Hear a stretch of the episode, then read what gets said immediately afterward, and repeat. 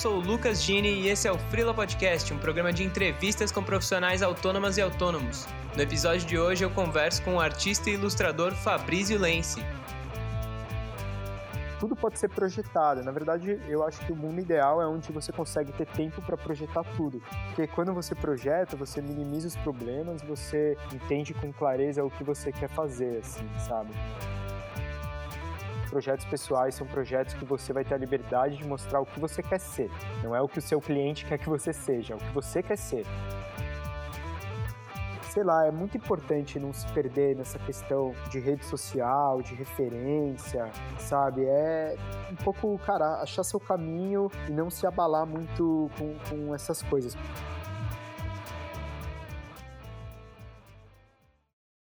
Oi, Fabrício. Fala, Lucas, tudo bem? Tudo bem, cara. Obrigadão por gravar aqui comigo. Imagina, eu que agradeço, cara. Valeu pelo convite. Valeu. Vou começar te perguntando então, como que você se tornou freela empreendedor? Cara, essa história é legal, assim. Na verdade, eu nunca fui freelancer, sozinho, assim. Mas isso não deixa de me trazer todas as angústias e as alegrias de um freelancer. Eu tenho um estúdio próprio, sempre tive estúdio próprio. Antes eu tinha um estúdio com mais pessoas, hoje eu tenho um estúdio com mais três sócios, que são grandes amigos meus também. E eu acabei me tornando empreendedor, na verdade, né? Artista empreendedor, já na época que eu fazia faculdade. Eu estudei arquitetura, mesmo não trabalhando tanto com projeto hoje em dia. Eu fui estudar arquitetura e arquitetura é um curso muito legal, mas ele tem uma coisa que, que me incomodava muito, que era o fato de você constantemente fazer projetos, fazer projetos e aquilo nunca sair muito do papel, né? Você faz só desenho, maquete, 3D e aquilo nunca se materializa. E aí eu tinha uma certa aflição disso e queria produzir coisa que eu pudesse, sei lá, terminar.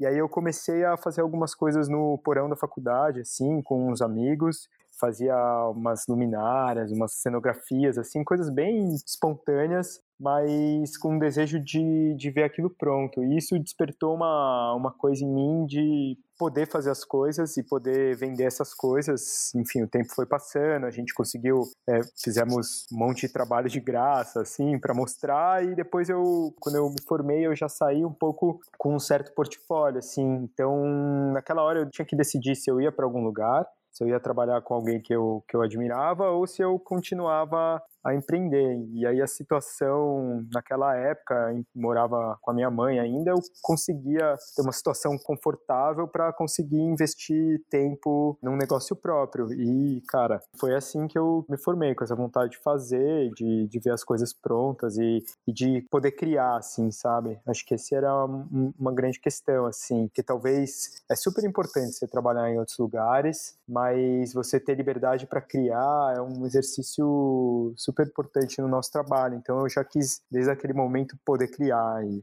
enfim, foi um pouco assim. Entendi. Em que ano que você começou a trabalhar assim? Isso era 2009, por aí. 2009.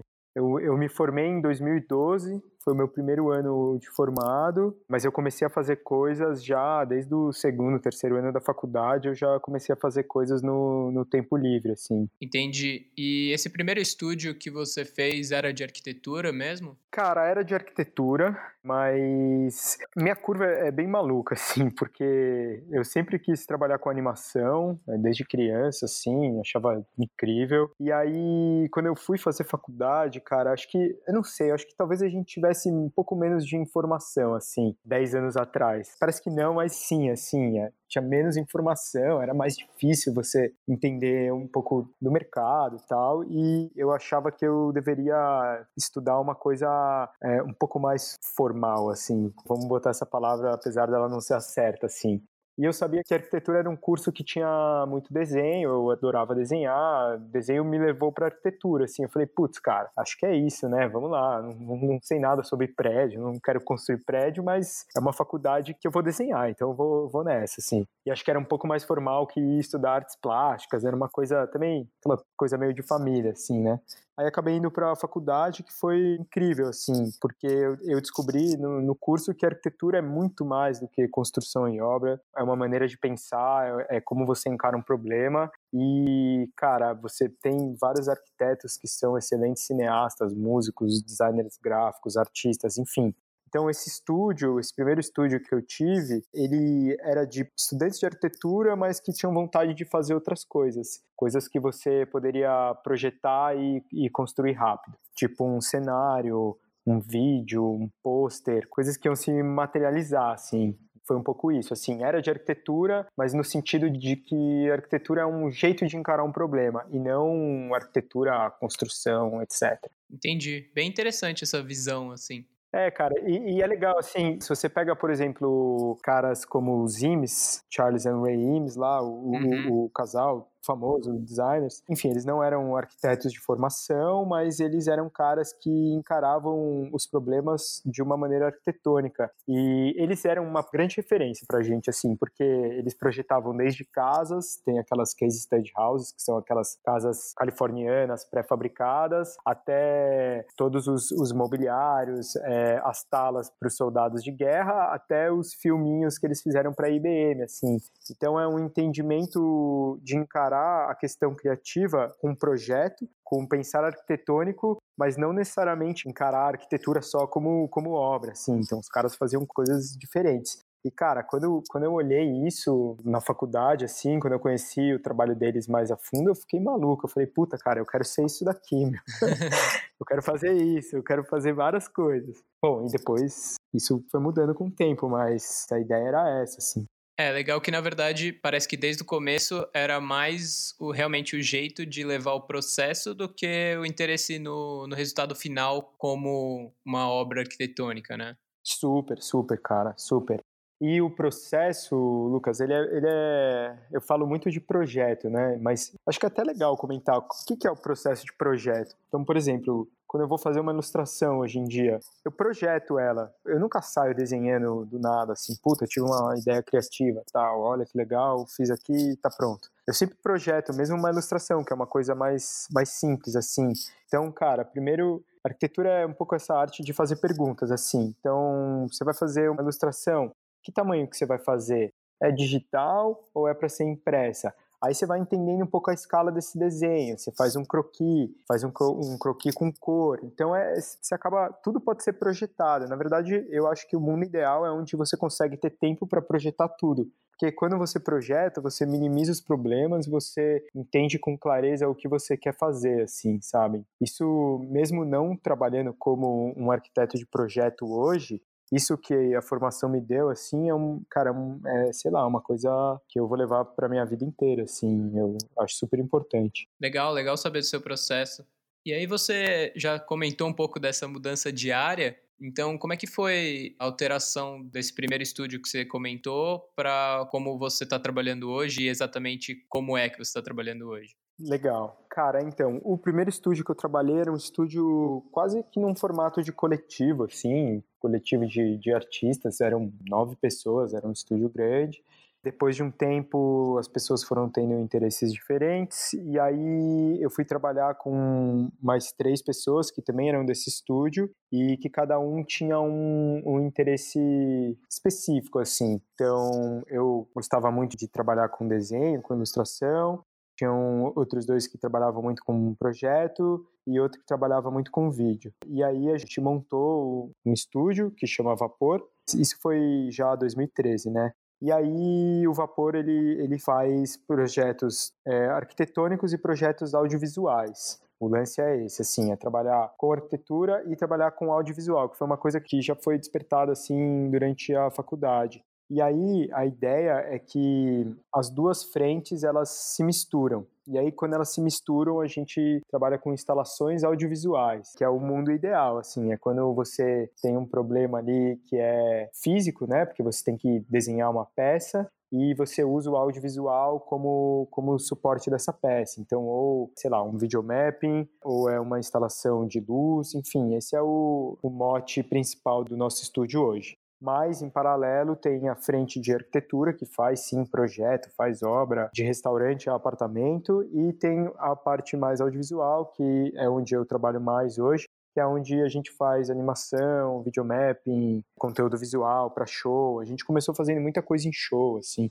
Cara, demais. Eu acho que talvez se eu não tivesse te ouvido explicar mais ou menos o processo, eu não fizesse a ligação direta entre arquitetura e audiovisual, sabe? É, cara, e é, e é legal, assim, porque, por exemplo, quando você pensa num videomapping, você vai fazer uma animação, né, para passar num, num vídeo. Só que esse vídeo vai ser projetado em alguma coisa que é tridimensional.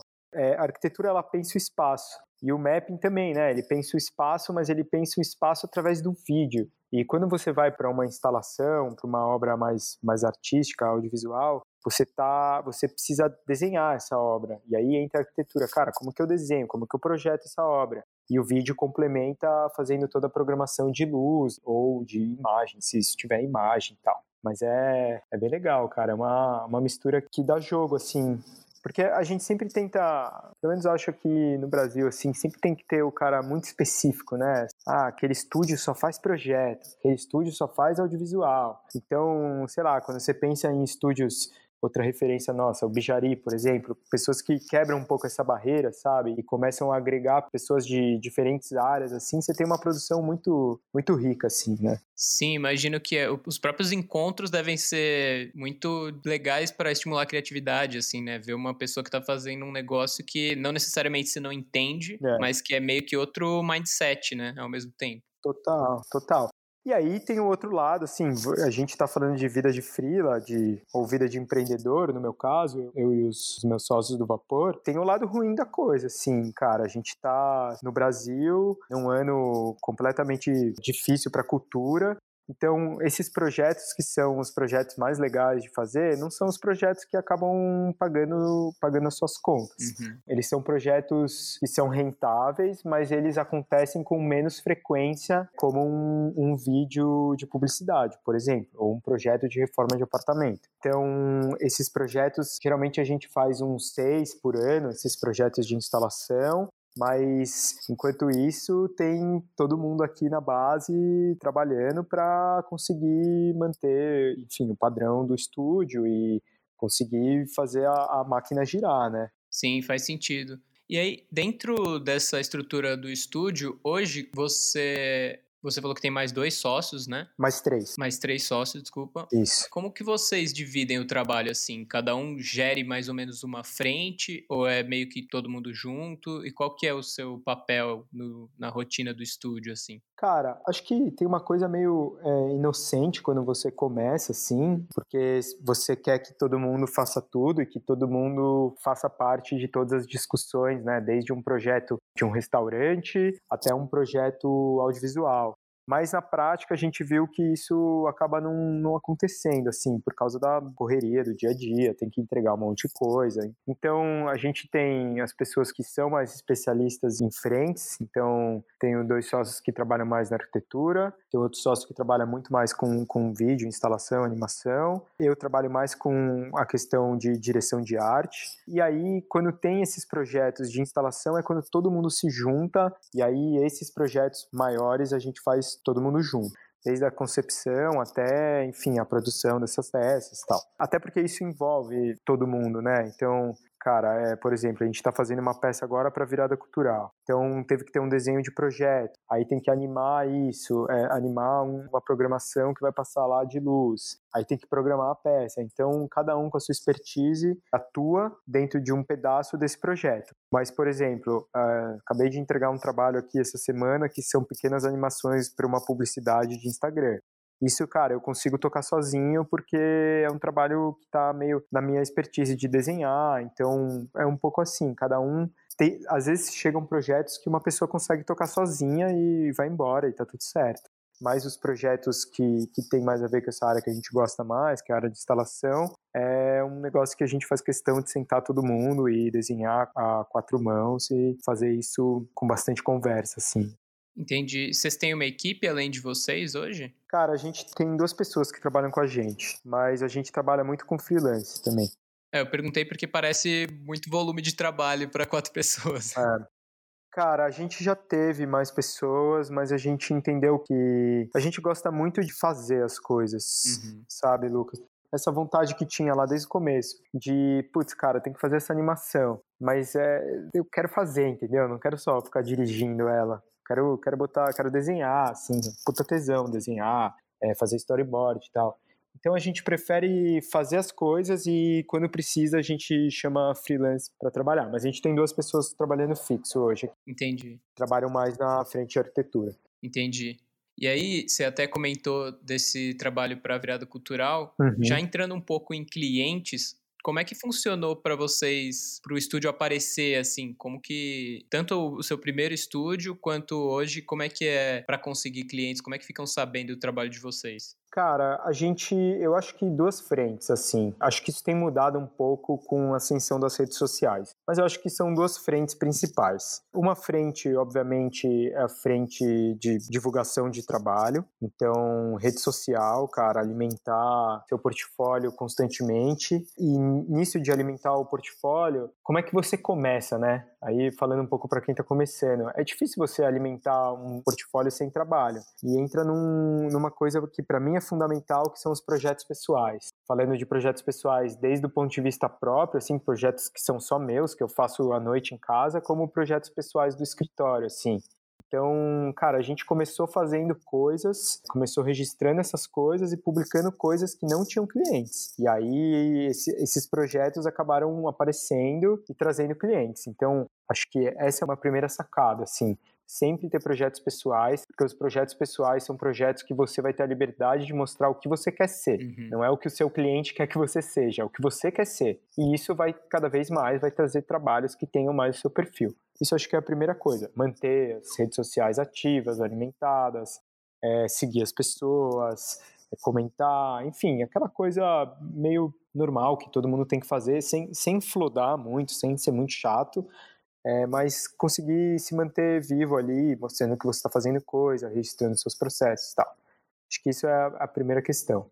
A segunda, cara, que eu acho também muito importante é networking, assim. Sempre estar tá envolvido com, com a área de atuação, assim, sabe? Então, putz, ir nas exposições, saber quem são os curadores, conversar com as pessoas, ir nos trabalhos de outras pessoas, sabe? Procurar encontros tipo de, sei lá, encontros de animação, encontros de ilustradores, marcar um café, cara. Eu já peguei trabalho, assim, aqui, aqui no Vapor, que foi, cara, eu admirava o trabalho de uma pessoa, de um diretor de, de publicidade, mandei uma mensagem na cara de pau, falei, putz, cara, gosto muito do seu trabalho, vamos marcar um café? Ah, vamos, vamos marcar um café. Aí você vai, encontra pessoa, conversa, pergunta, mostra o que você faz, pergunta o que ela faz e pronto, cara.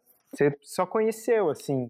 Essa pessoa me chamou para fazer um filme depois de seis meses, me chamou para um trabalho. Então é isso, assim, não tem muito medo, sabe, de nem medo nem vergonha de falar para as pessoas que você admira, puta cara, eu gosto do seu trabalho, meu, vamos, vamos tomar um café, vamos ser amigo, vamos, vamos sair, a gente tem coisa em comum acho que é um pouco cara de pau também, assim, sabe? Tem que ser um pouco.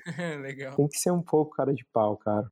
Aí, por exemplo, você faz um trabalho com essa pessoa e outra pessoa vai ver esse trabalho e vai te chamar para um outro trabalho, sabe? Então, é muito meio boca a boca, assim, sabe? Entendi. E aí, por curiosidade, a comunidade de pessoas que vocês conheceram no curso de arquitetura até hoje são, são contatos que também estão no mercado e trazem clientes, vocês trocam ideia sempre e tal? São, são sim, cara. São sim, Lucas. É engraçado porque tem mais não arquiteto do que arquiteto que se forma, assim.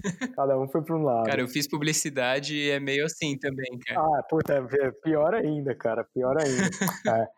Mas tem sim, cara. Por exemplo, a gente tem amigos que foram trabalhar em instituições culturais, museus e centros culturais, e que frequentam o mesmo ciclo que a gente. Então, cara, essas pessoas já chamaram a gente para trabalhar produzindo coisas para exposição. Então, tem muita gente assim no meio que te chama porque estudou com você, tem o mesmo background, sabe que você fala a mesma língua mesmo tendo outra atuação.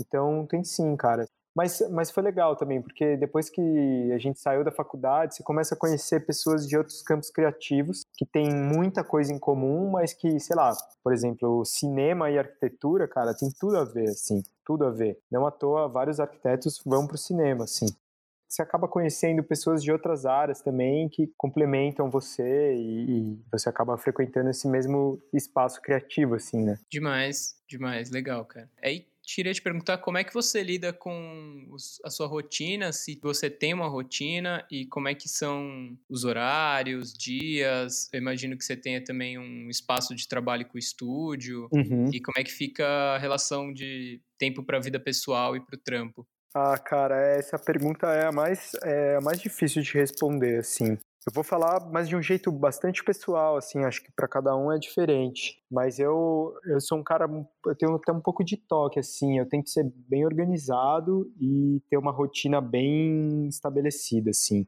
Eu gosto de rotina, cara, eu gosto muito de rotina e eu gosto de ter horário. A gente não tem horário, é super orgânico o nosso processo de trabalho, assim, cada um faz o seu horário, tanto que atenda a demanda que é necessária, assim, não atrasa as coisas, não deixe trabalho sobrando para outra pessoa, enfim. Mas cada um monta mais ou menos o seu horário dentro de um estúdio. A gente tem um espaço físico, sim, isso é uma outra coisa, assim, eu, eu, eu, não gosto de trabalhar em casa, cara. Não gosto mesmo. Eu gosto de separar, assim, meu trabalho e minha casa. Então, eu venho todo dia pro estúdio, de manhã cedinho, funciono bem melhor de manhã. É, e geralmente eu chego aqui umas nove, fico até a hora que eu tiver que ficar, mas tento sair umas sete, meia, oito horas, assim dá quase 10 horas aí, é bastante tempo, mas é, é bem prazeroso, assim, porque eu não tenho aquela pressão de bater cartão, sabe? Então, se um dia eu preciso, sei lá, almoçar com um cliente ou ir visitar uma outra pessoa ou, sei lá, até ir no médico, assim, eu tenho um, um horário que eu consigo montar.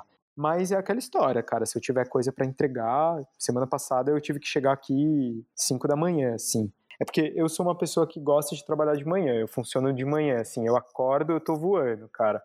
Dá quatro da tarde, eu tô imprestável, eu só respondo e-mail, não aguento mais, assim, e de manhã é um, eu gosto muito de trabalhar com silêncio, então é um horário para mim muito mais, mais gostoso, assim. Eu prefiro, em vez de varar a noite, eu prefiro acordar às quatro da manhã e vir pro estúdio e correr para entregar o que eu preciso. Mas eu gosto de ter uma rotina estabelecida, uma coisa que no estúdio que a gente preza muito assim é pelo tempo livre, sabe? Então, cara, a gente tenta não trabalhar nunca de fim de semana, assim. Conseguir é difícil, porque empreender é você ser um pouco refém do seu trabalho também, assim, sabe? Sua vida pessoal e sua vida profissional se misturam, assim, todos os dias. Mas a gente tenta manter, assim, cara, vamos ter fim de semana, vamos ter vida, vamos passar tempo com a família, assim, porque senão você é meio engolido e aí, cara, sua vida vira seu trabalho e aí seu trabalho acaba perdendo sentido, assim, né? Não eu não gosto muito dessa cultura de que você precisa trabalhar até morrer, que você, sei lá, eu, não, eu, não, eu tenho um pouco de preguiça, assim, dessa cultura. Eu acho uma cultura um pouco não criativa, assim, sabe? Então a gente tenta ser bem, bem organizado. Isso não significa que você não trabalhe bastante, cara. Sei lá, passa 10 horas por dia aqui, ralando, assim, mas depois disso tenta dar uma desligada. Mas aí eu é, também tenho meu, meus trabalhos pessoais, assim, sei lá, eu, às vezes eu tenho dias que eu chego aqui no estúdio cedo, fico o dia inteiro trabalhando, fazendo os trabalhos do estúdio, e aí eu chego em casa, eu preciso desenhar para mim, assim, eu preciso ilustrar coisas para mim, eu preciso alimentar meu Instagram, porque eu também tenho um Instagram pessoal onde eu publico meus desenhos, faço print para vender. Então, cara, eu, eu preciso alimentar isso. Então tem vários dias que eu chego em casa, tomo um banho, janto e sento em outro turno para produzir coisas para mim, assim. Que aí é trabalho também, mas é, é, é bem prazeroso, assim. Então é meio misturado, assim, minha vida pessoal e minha vida profissional é, é difícil, cara. Elas se misturam várias vezes, assim, mas eu tento cuidar um pouco da minha saúde mental e ter tempo de ver coisas, ver filme, pedalar, eu pedalo bastante, sair com a minha mulher, enfim, fazer coisas, coisas mais prazerosas. Sim, é, acho que perde sentido se você ficar só no trampo, né? Começa a não ter graça mais mesmo, como você falou. É, perde. E, cara, tem uma coisa de alimentar o seu trampo, assim, sabe? Tipo, se você fica enfiado no trabalho, assim, sei lá, só trabalhando para os clientes, sem, sem, sem sair, sem ver filme, sem ouvir música, sem show. Porque criatividade é tipo um. Sei lá, eu entendo criatividade como um músculo, assim, cara. Todo mundo tem. Não existe essa coisa de. para mim, né?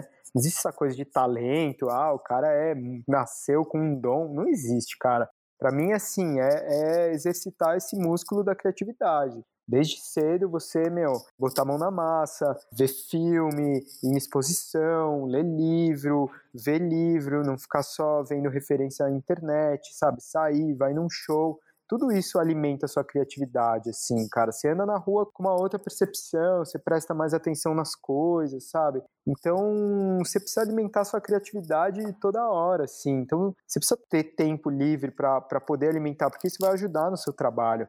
Se você só trabalhar, só, tra só trabalhar, só trabalhar e, e não alimentar muito o seu lado criativo, você vira um robô, assim, né, cara? Você vai entregar trabalhos muito bem feitos, porque quanto mais você faz, melhor você faz, mas o conteúdo disso ali, a, a fibra desse alimento, você. Qual fibra vai ser essa, né? Tipo, sei lá, acho uma boa discussão, assim começa a ficar autorreferente, talvez, né? Totalmente, cara. Totalmente autorreferente. E isso não, não que seja ruim, cara. Às vezes você vai entregar um trabalho que o cliente quer ali e tá pronto, sim. Mas quanto tempo vai durar essa sua energia, sabe? Você vai ficar de saco cheio do seu trabalho muito rápido, assim. Então, acho que cara, tem que, tem que alimentar sempre sua criatividade, seu repertório, aprender com as gerações mais velhas, aprender com as gerações mais novas. Eu vejo a molecada, assim, cara, hoje saindo dos cursos de, de design, de ilustração, e eu acho muito foda, assim, cara. A galera tem outra pegada, muito diferente de como, como eu tinha quando eu saí da faculdade.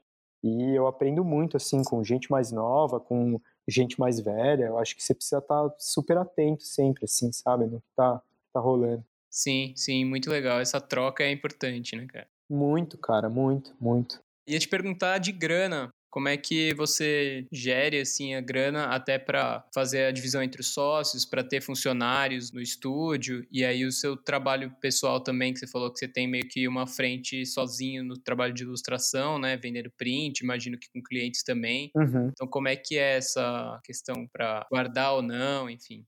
Ah, legal, cara. É, sua pergunta é uma pergunta bem boa, acho que tem tudo a ver com quem quer se lançar no universo do freela ou do empreendedorismo nesse campo criativo, assim. É, eu não sou a melhor pessoa para falar de grana, porque eu não faço a contabilidade do escritório, apesar de, apesar de acompanhar. Eu tenho um sócio, o Bill, que cara é um anjo, assim, porque ele faz toda a contabilidade, além de ser um puta cara criativo legal, assim. Mas a gente trabalha num sistema de prolabore, então a gente tem um salário.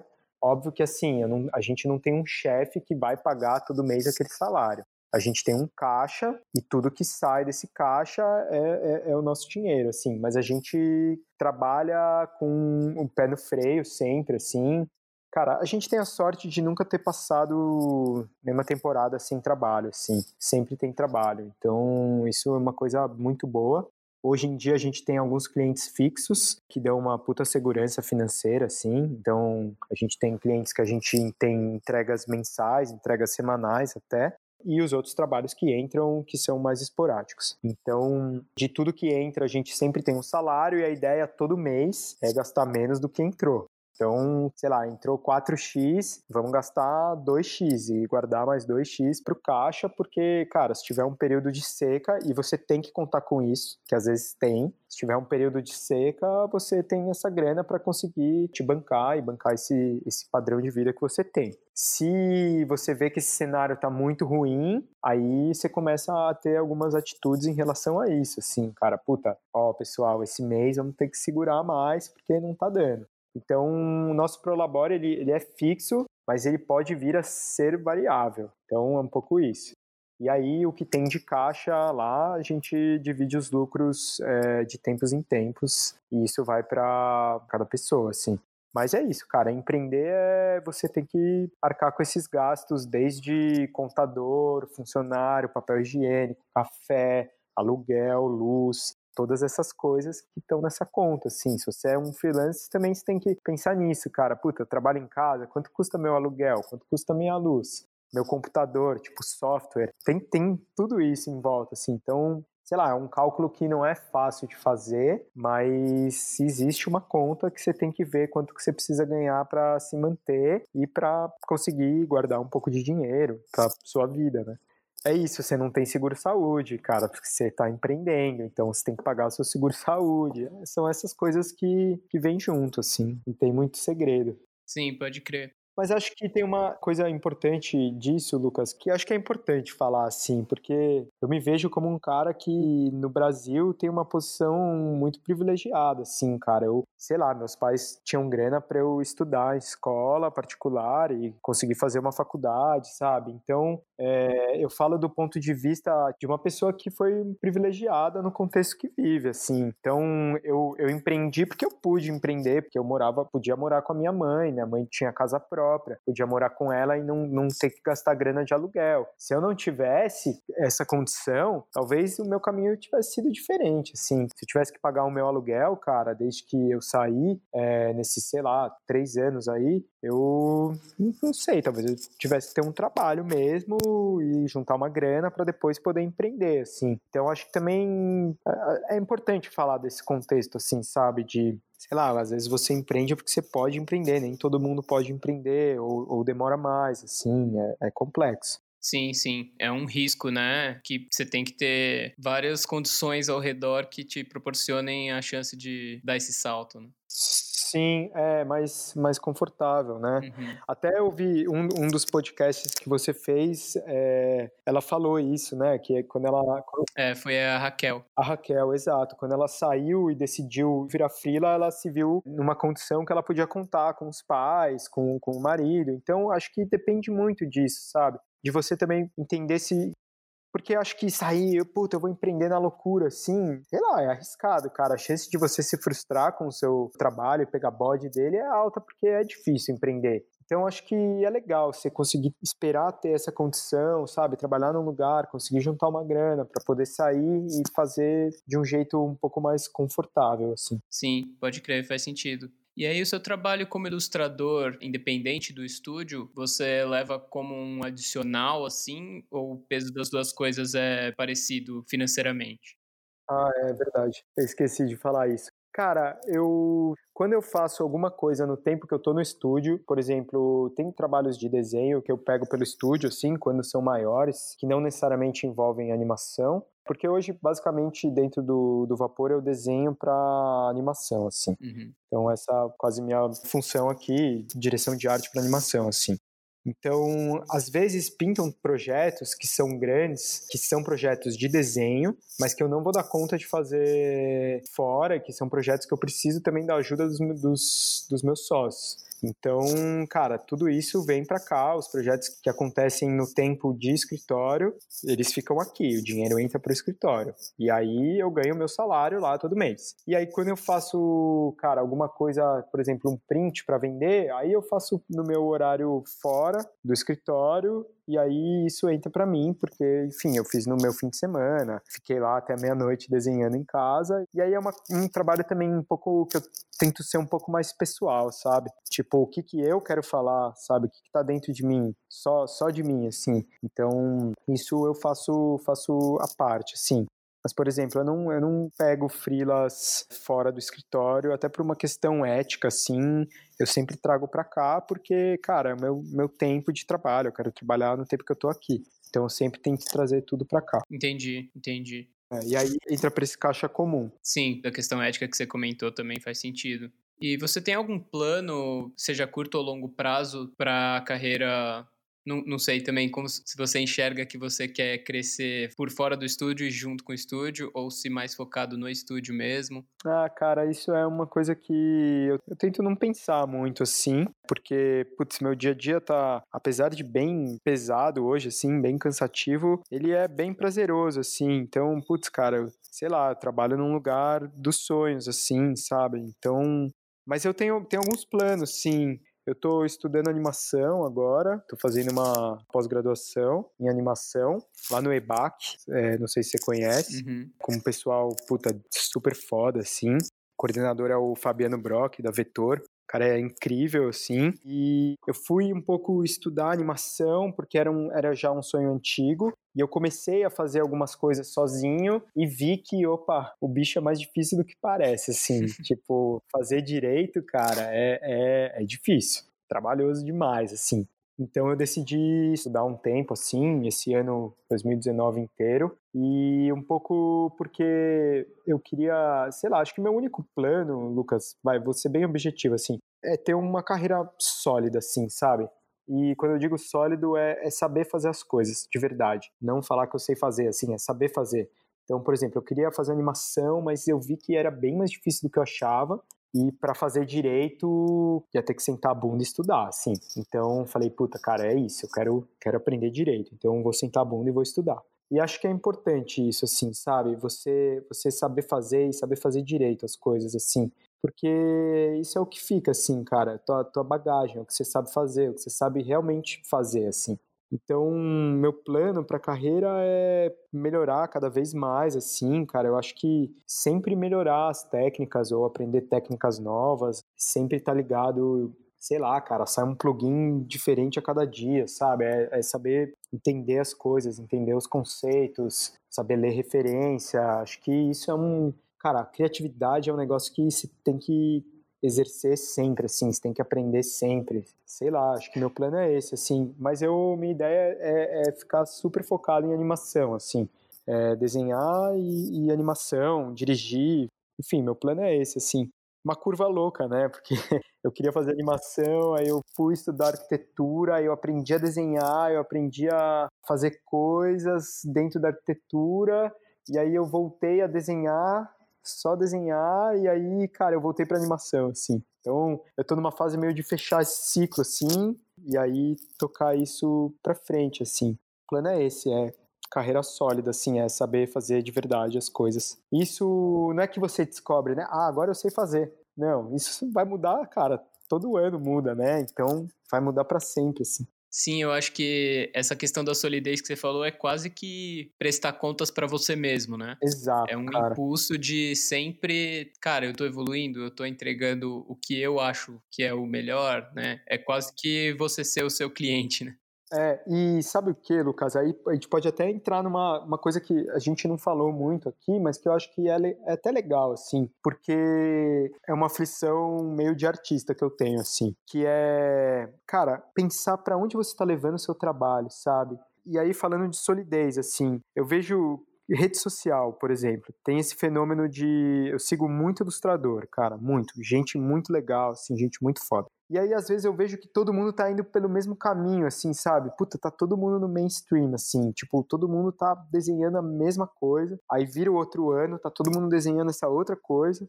E, e, eu já me peguei nisso, cara. Eu já me peguei refém dessa, desse, desse, fantasma de Instagram, principalmente, assim, de ver que pessoas tinham muito like e tentar seguir o estilo daquela pessoa, ou tentar entender o que, que aquela pessoa tava fazendo. E aí, uma hora eu surtei, eu falei, meu, cara, o que, que eu tô fazendo? Assim, eu tinha um jeito tão pessoal de desenhar e tão, tão legal assim. Eu acabei mudando o meu jeito de desenhar porque eu vi outra pessoa fazendo, e vi outra pessoa fazendo, e vi outra pessoa fazendo, e aí você começa. A... E, isso para mim não é solidez, sabe? Uhum. Para mim, solidez é você conseguir entregar um, o que o seu cliente quer. Então, cara, seu cliente quer isso, você tem que conseguir entregar isso. Seu outro cliente quer uma coisa completamente diferente dentro do que você consegue, você tem que fazer uma coisa completamente diferente. Isso falando de mercado, tá? Não de quem é artista e tem um trabalho autoral muito forte. Falando um pouco de, de clientes, assim.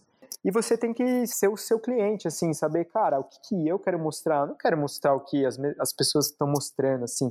Porque eu vejo muito todo mundo bebendo na, nas mesmas fontes, assim, com uma linguagem super viciada de Pinterest, de Instagram, e não que seja ruim, Cara, eu sou fãzaço de Instagram, passo muito tempo no Instagram, adoro Pinterest, tenho pastinha lá, sempre que eu vou fazer um trabalho, eu tento criar uma pasta tal. Mas você não pode beber só nisso, cara, senão o seu trabalho vai, vai ser sempre um trabalho do mainstream e o mainstream passa. Então, solidez para mim é, é, o oposto disso, é você sempre tá inovando, sempre tá bebendo outras fontes e sabendo fazer o que você precisa fazer, sendo um trabalho de um cliente ou seja um trabalho que você quer fazer pessoalmente. Assim.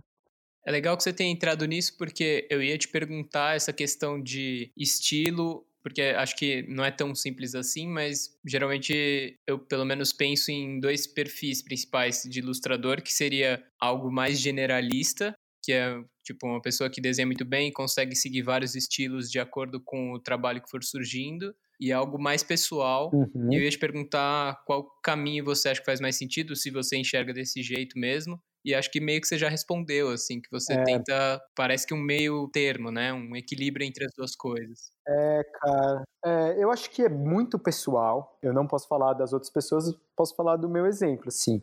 Eu acho que eu sou uma pessoa mais generalista, porque eu entendi que, cara, isso é um processo, né? Dez anos pensando isso, assim. Mas eu entendi um pouco que eu sou um cara mais do mercado, assim. Eu sou um artista que tem clientes e que faz publicidade, faz mostra, faz coisas que tem clientes por trás, assim. Então, e sobretudo para desenhar para motion, cara, porque um filme da Oreo vai ser diferente de um filme da, da Shell. São assuntos diferentes. Então, quando você é mais generalista, você tem mais, é, mais barganha ali no mercado, você consegue atrair mais clientes, assim. E aí também tem a questão mais pessoal, assim, né? Então eu tento, por exemplo, o meu, meu trabalho pessoal, que é, sei lá, quando eu viajo eu desenho bastante, tem um estilo que eu sigo que é o meu estilo natural, que é o que eu sento para fazer quando eu vou fazer um modelo vivo e faço. É, é, o que sai de mim, é o desenho que eu gosto. E aí, quando eu vou desenhar para um, um cliente, às vezes eu tenho que fazer coisas que, sei lá, são estilos diferentes, não são nem melhores nem piores, são estilos diferentes. No fim, você tem que agradar o seu cliente, né? Um pouco isso. Mas, por exemplo, eu acho importante você saber coisas que você não sabe fazer. Isso é fundamental, tipo, não mentir assim, sabe? Tipo, puta, cara, eu sou um cara generalista, mas não faço realismo, entendeu? Se chegar um cliente falando, puta, cara, ó, quero pintar com aerógrafo aqui, puta, cara, posso te falar, meu, não me chama que vai ficar ruim, cara, não, não vai rolar, entendeu? Então, melhor se fazer com um cara que o trampo dele é esse, é especialista nisso, assim. Eu tento ser um pouco mais generalista para poder ter uma carreira um pouco mais, mais longa também, assim, porque acho que a moda passa, né? E às vezes você desenha de um jeito que é muito legal para 2019. E aí, cara, a moda, ela, às vezes ela é cruel, né? Sei lá, em 2025, será que o seu estilo ainda vai ser legal? Tomara que sim, porque acho que se você cria uma coisa muito sólida assim, isso ultrapassa os anos, mas às vezes não. Então é o jeito que eu, que eu encontrei de trabalhar, assim. Mas é muito pessoal isso, né, cara? Muito pessoal. Eu vejo, tem ilustradores que eu acho os caras fudidos assim e que tem um estilo muito próprio e que, cara, sei lá, vai durar para sempre assim.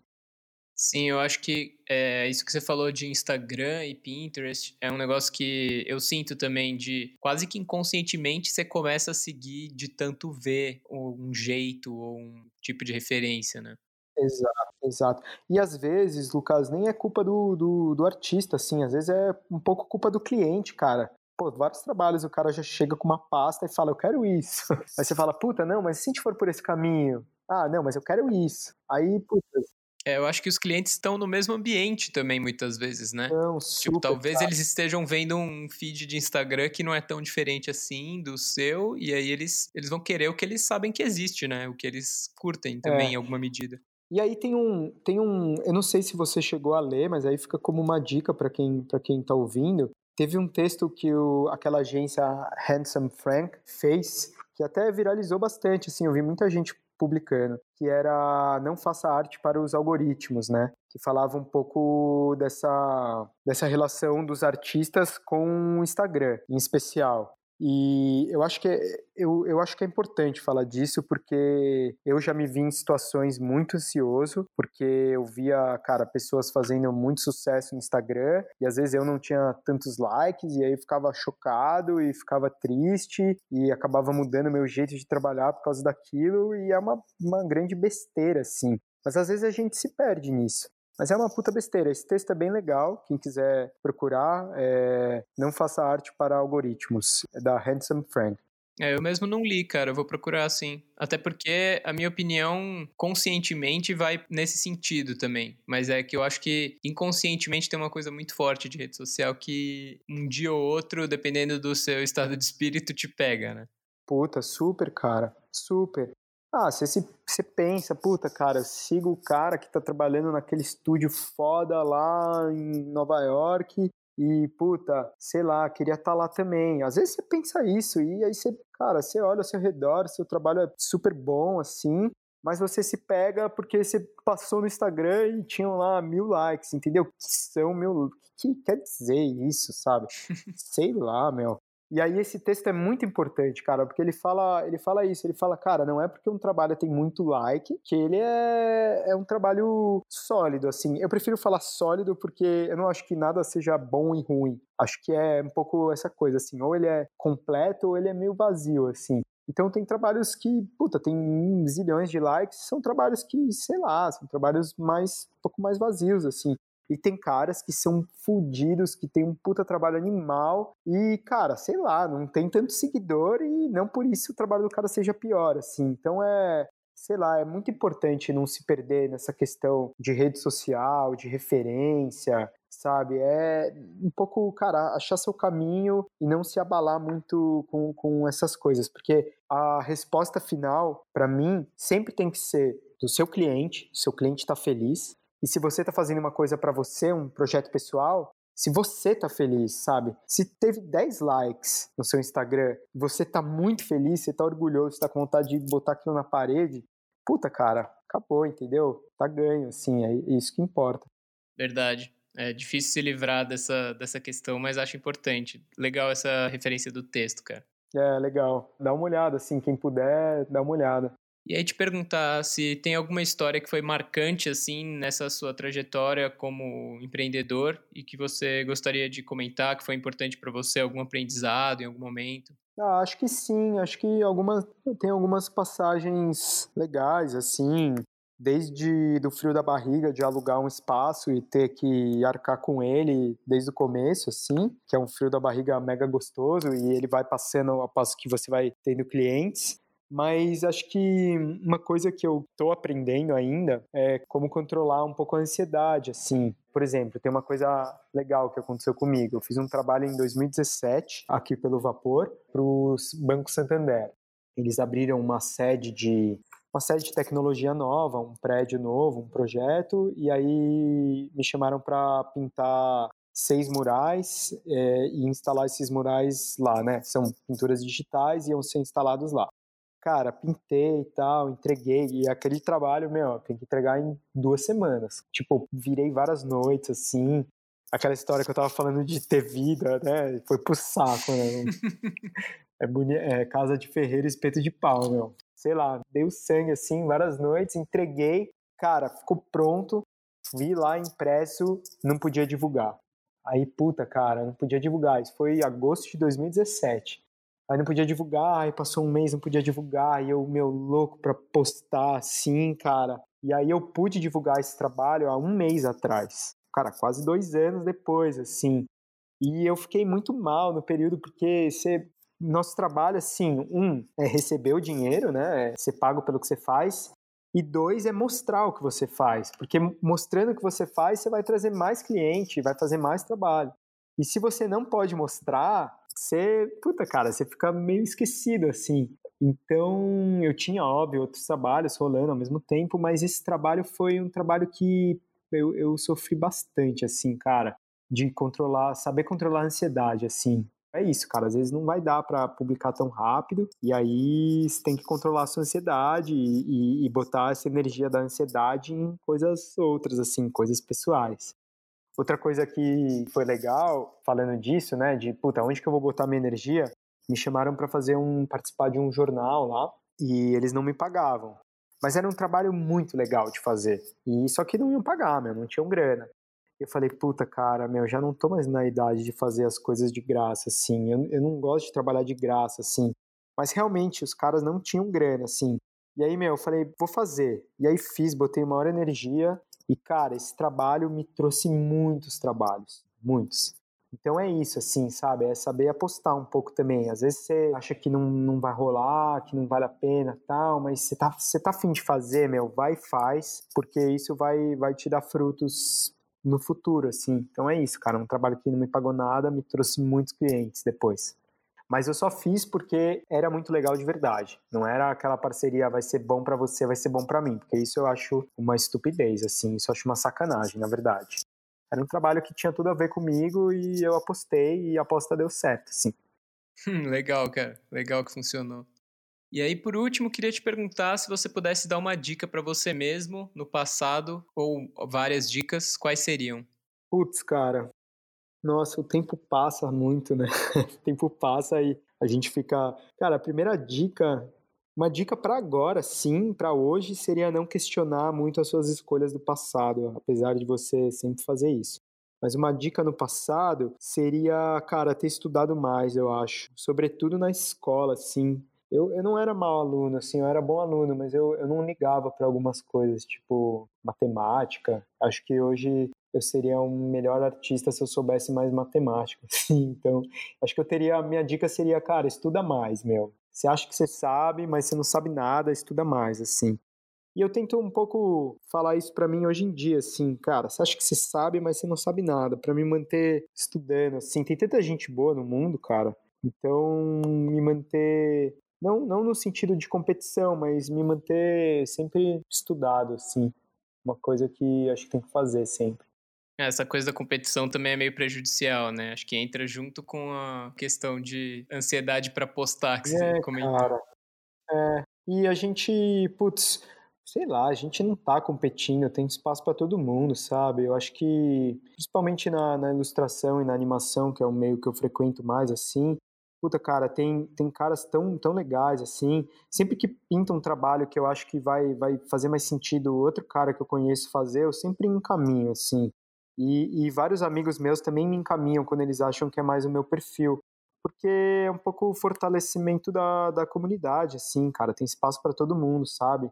E por isso que eu acho importante as pessoas não desenharem a mesma coisa, não beberem nas mesmas fontes, assim, porque cada um é diferente, assim, cara. Isso eu acho que é o mais bonito, sabe, do, sei lá, do, do mundo, assim, bem, bem genérico, mas acho que o mais legal é que cada um tem um jeito de fazer as coisas. Então tem espaço para todo mundo, cara. Se a gente encarar nossos parceiros de trabalho sempre com no ponto de vista da competição, a gente vai se matar. Você só vai sofrer, sabe? Cara, muito legal, muito legal mesmo. Valeu por compartilhar aí todos os seus pensamentos, sua visão dessa trajetória toda. Imagina, cara. Obrigado, eu que agradeço. Essa matéria que eu falei, eu vou te mandar. Beleza, eu coloco a referência aí para quem escutar e fechando aqui eu já vou ler também, cara. Legal. ah, acho que é isso, cara. É só para fechar, assim, puta, pessoal, projetos pessoais sempre façam, bebam de várias fontes diferentes, não fiquem ansiosos com redes sociais e você sempre vai estar insatisfeito com o seu trabalho. Essa é a dica de ouro, assim, cara. Então tá tudo bem. Se você estiver insatisfeito com o seu trabalho, é porque você está no caminho certo. Cara, é um, é um alívio ouvir isso. Embora seja muito egoísta, sentir alívio no sofrimento alheio. Sempre vai estar, tá, cara. É, porque, puta, se você acha que, que seu trabalho tá muito foda, você entra no perigo de achar que você é muito genial. E, cara, isso é meio besteira, assim. Não tem ninguém que é muito genial. Tem pessoas que tiveram um contexto que elas puderam estudar, ou talvez elas exercitaram mais. Então, cara, todo mundo é bom, todo mundo pode ser bom, todo mundo pode ser criativo. Desenhar, você se, se aprende a desenhar, aprende mais velho se quiser, sim. Não aprende só quando é criança. Então é isso, cara. Sempre esteja um pouquinho. Saiba o seu valor, assim, sabe? Pô, eu sou bom, cara. Acho que eu faço isso bem. Mas é legal estar tá insatisfeito um pouco sempre com as coisas que você faz, porque isso faz você ir pra frente e, e ser um pouco mais humilde. Assim. Sim, esse equilíbrio faz sentido. é, acho que é isso, cara. Beleza, cara. Muito obrigado, Fabrício. Valeu, Lucas. Obrigadão. Muito legal o podcast, cara. Tô ansioso para ouvir os outros novos. E é isso aí. Valeu pela força, cara. Um abraço. Imagina. Abraço meu. Tchau, tchau. Muito obrigado por ouvir esse episódio. E se você curte o Freela, deixe um review na plataforma onde você consome seus podcasts. Mande para uma galera que pode curtir, compartilhe nas redes sociais. Também dá para falar comigo pelo Twitter ou pelo Instagram do Freela, é só procurar pelo nome mesmo. E se você é autônomo ou autônomo ou tem alguém para recomendar para gravar um episódio comigo, manda um e-mail no frilapodcast.gmail.com. Valeu e até o próximo!